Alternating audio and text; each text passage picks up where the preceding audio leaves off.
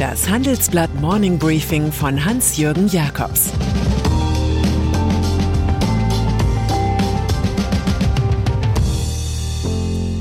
Guten Morgen allerseits. Heute ist Freitag, der 1. April. Und das sind unsere Themen. Der Fluch der neuen bipolaren Weltordnung. Die Rubeltricks der Gazprom Bank. Geld, Chicks und PS bei Wirecard. Die neue Weltordnung. Aus Sicht von China hat der Westen zweimal eklatante Schwäche gezeigt. Einmal beim Brexit, zum anderen bei der Wahl von Donald Trump zum US-Präsidenten. Beide Male hat Wladimir Putins Desinformationsarmee mitgemischt. Diese Vorgänge waren für China Vorspiel und Ermunterung zugleich, um die Eroberung der Welt zu planen. Der Ukraine-Krieg treibt der Volksrepublik jetzt eine geschwächte russische Föderation als Partner zu, und die USA treffen auf eine Europäische Union, die nicht ans Ziel ihrer Ambitionen gelangt ist. Handelsblatt-Chefökonom Bert Rürup wirft einen tiefen Blick auf diese neue bipolare Weltordnung. Er beschreibt, wie der Exportstar Deutschland davon profitiert, überall Waren zu verkaufen. Keine andere große Volkswirtschaft weise einen ähnlich hohen Offenheitsgrad auf wie die deutsche. Ex- und Importe summierten sich auf über 80 Prozent der wirtschaftlichen Gesamtleistung. Aber im neuen Kalten Krieg mit zwei Blöcken gerate die alte Offenheit zum Supergau für die deutsche Volkswirtschaft, schreibt Rürup. Zwischen China und den USA. Vom Feldherrenhügel aus sieht man Deutschland in einem unkomfortablen Zangengriff. Bei der Rohstoffversorgung und im Produktverkauf sind wir von China abhängig. Politisch wiederum sind wir immer enger an die weiter erstarkenden USA gebunden. Deutsche Unternehmen könnten sich dem steigenden Druck nicht entziehen, immer mehr Investitionen und Arbeitsplätze in die USA zu verlagern, schreibt Rürup. Sein Fazit über den bipolaren Trend für den großen Globalisierungsgewinner Deutschland wäre diese Entwicklung fatal. Wachstumsschwächen zeichnen sich ab, bleibt nur der dezente Hinweis, dass sich die hiesige Industrie noch immer gut angepasst hat und Deutschland den ersten Kalten Krieg auch gut überlebt hat. Die Lösung ist immer einfach, man muss sie nur finden, schrieb einst der russische Dissident und Schriftsteller Alexander Solschenizyn. Rubeltricks bei Gazprom. Ein Teil dieser Zwei-Block-Strategie ist die gemeinsame Absicht von China und Russland, den Dollar als Leitwährung zu demontieren.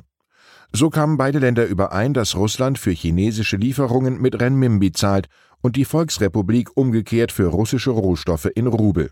Mit einem Dekret, das heute wirksam wird, will der russische Präsident Putin erreichen, dass der Rubel wieder rollt. Er hat angeordnet, dass westliche Gaskunden sowohl ein Rubelkonto als auch ein Fremdwährungskonto bei der Gazprom-Bank haben müssen. Dadurch entsteht ein komplizierter Kreisverkehr. Das Gas wird wie gehabt in Euro oder Dollar bezahlt. Die Bank verkauft dann die Valuta an der Börse in Moskau und schreibt den erhaltenen Betrag dem Rubelkonto gut. Wenn das eigene Geld real schon immer weniger wird, muss die Nachfrage danach halt selbst inszeniert werden. In der Sparte Kulissenbau ist Russland so stark wie die Tanzabteilung am Bolschoi-Theater. Bedrohte Energieversorgung. Von den Sanktionen sind nicht nur die Gazprom Bank ausgenommen, sondern auch Rosneft Deutschland und Gazprom Germania. Aber auch bei den Tochterfirmen der russischen Öl- und Gaskonzerne wirken sich die Restriktionen aus. Ein technischer Konkurs sei möglich, glaubt man im Bundeswirtschaftsministerium. Daher wird nach unseren Informationen intern schon die Enteignung und Verstaatlichung der beiden systemrelevanten Betriebe durchgespielt. Denn wenn diese Konzerne fallen sollten, wäre die Energieversorgung in Deutschland gefährdet. Bei einem Besuch in Deutschland hat übrigens Ex-Box-Weltmeister Wladimir Klitschko, Bruder des Bürgermeisters von Kiew, die fortgesetzten deutschen Zahlungen für russische Energie als Blutgeld bezeichnet.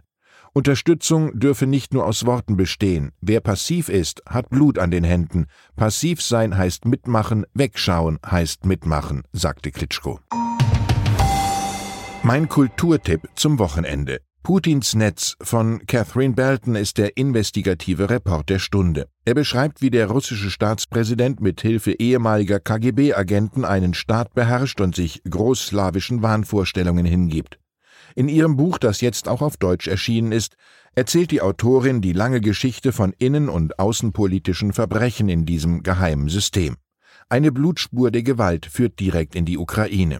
Dabei lernen wir, Firmen aus dem Westen haben sich mit Hilfe von Putin und seinen Geheimdienstkontakten in den neuen Staatskapitalismus eingekauft und haben alle mitverdienen lassen. Ohne das ist die neue Tragik Russlands nicht zu verstehen. Neues von Wirecard. Die schönsten Geschichten schreibt das Leben, die noch schöneren das Gaunerleben. Womit wir bei Wirecard wären, dem DAX-Konzern, der keiner war. In unserem Wochenendreport Der Kronzeuge porträtieren wir den Mann, auf den die Ankläger im Fall Wirecard setzen, den 49-jährigen Ex-Manager Oliver Bellenhaus, der einst im 93. Stock des Burj Khalifa in Dubai residiert hat und derzeit in München-Stadelheim einsitzt. Er hat zugegeben, Bilanzen gefälscht zu haben. Alles angeblich unter den Augen von Vorstandschef Markus Braun, der das aber dementiert. Bellenhaus hat Paintball mit dem geflüchteten Vorstand Jan Masalek gespielt und Scheinfirmen gegründet. Er war mit einer Banknotenzählmaschine ausgestattet und sah Golf als etwas für Schwule an. Einem Bekannten hat er offenbart, Geld, Macht, PS und Chicks kann man nie genug haben. Der größte Bilanzbetrug Deutschlands sei einfach passiert, man habe halt gefrickelt. Die Zeit bei Wirecard sei ein supergeiles Leben gewesen. Die Justizvollzugsanstalt wird da wohl nicht ganz mithalten können. Gaming als Kunst. Julia Stoschek ist gleich zweimal heimliche Gewinnerin. Einmal als aktive Gesellschafterin des Coburger Autozulieferers Brose, der Fenstertüren und Sitzsysteme herstellt, und zum anderen als weltweit bedeutende Sammlerin von Video- und Medienkunst. Vor 15 Jahren ist ihre Julia Stoschek Collection in Düsseldorf gestartet. Mittlerweile bietet diese auch einen virtuellen Zugang, Weiterbildung für Kuratoren, Forschungsangebote und Ausstellungsräume in Berlin. Ihre Jubiläumsausstellung beschäftigt sich mit dem Thema Gaming. Bei so vielen Usern weltweit muss man sich dieses Themas einfach annehmen, sagt die Kunstsammlerin. Allerdings ist sie auch vom Verlust betroffen, der 2021 zum ersten Mal bei ihrer Firma Brose aufgetreten ist, verbunden mit einem Dividendenausfall. Für die Sammlung habe ich einen festen Budgetplan, der ist mit viel Herzblut, Leidenschaft, Zeit und Geld verbunden, sagt Stoschek. Dass sich der ZDF-Satiriker Jan Böhmermann immer wieder mit der Familie Stoschek und deren Verstrickungen in der NS-Zeit beschäftigt, kommentiert sie sehr knapp. Von der Sendung habe ich gehört, aber noch nie eine gesehen. Der weltweite Glücksreport. Und dann ist da noch Finnland, regiert von der 36-jährigen Sanna Mirella Marin, unterhalten vom Regisseur Ari Kaurismäki und bespielt von Jazzpianist Iiro Rantala, ist das Land zuweilen eine Zone der schrägen Akzente. Finnland ist zum fünften Mal in Folge zum glücklichsten Land der Welt bestimmt worden. Das steht im World Happiness Report, den das Meinungsforschungsinstitut Gallup ermittelt hat. Wie Finnland stehen auch Dänemark und Island als zweite und dritte für skandinavische Werte. Hohe Lebenserwartung, großes Pro-Kopf-Einkommen und soziale Hilfen. Dazu geringe Korruption, Großzügigkeit und die Freiheit, sein eigenes Leben zu führen.